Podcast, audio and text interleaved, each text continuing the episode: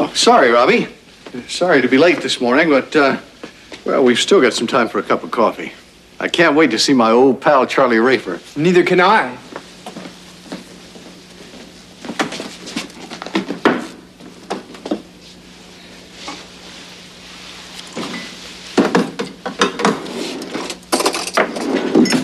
So, you thought about it, huh?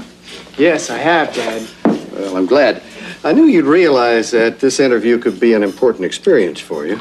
I came to that conclusion. That's very wise, Robbie. Very wise. Hmm.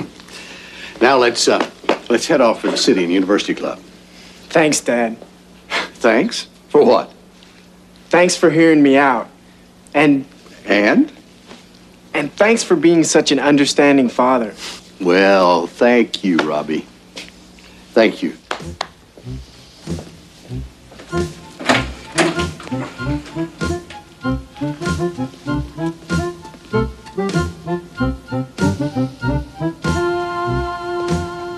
Philip Stewart, it's great to see you. Charlie Rafer, you look as young as ever.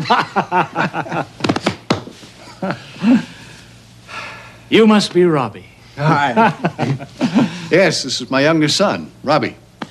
Robbie, I want you to meet one of the best tennis players on the Michigan team, Charlie Rafer. nice to meet you, Dean Rafer. Well, are you as good a tennis player as your dad? No, I'm not very good at it. Frankly, neither was I. Uh, Charlie was the star of the team. Yeah, thanks. Well, how have you been, Philip? Oh, working too hard. Doesn't show. How's Ellen? Fine, thank you. And how's Marge? She's still giving the toughest English history exams in the school and loving every minute of it. and speaking of minutes, I have interviews until noon, so why don't we get right to work? hmm? Can you, uh, can you have lunch with us later? I'd love to, Philip, but I'm afraid I can't. I'm only here two days, and I have interviews with 26 applicants. I understand. Well, thanks. I'll, uh, I'll wait outside. Good luck, son. Did you bring your transcript from high school? Yes, sir. Right here. Thank you. Please, sit down.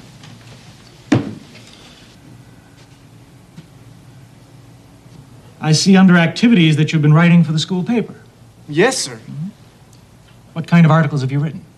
All kinds sports, um, editorials, theater reviews you name it, I've written it.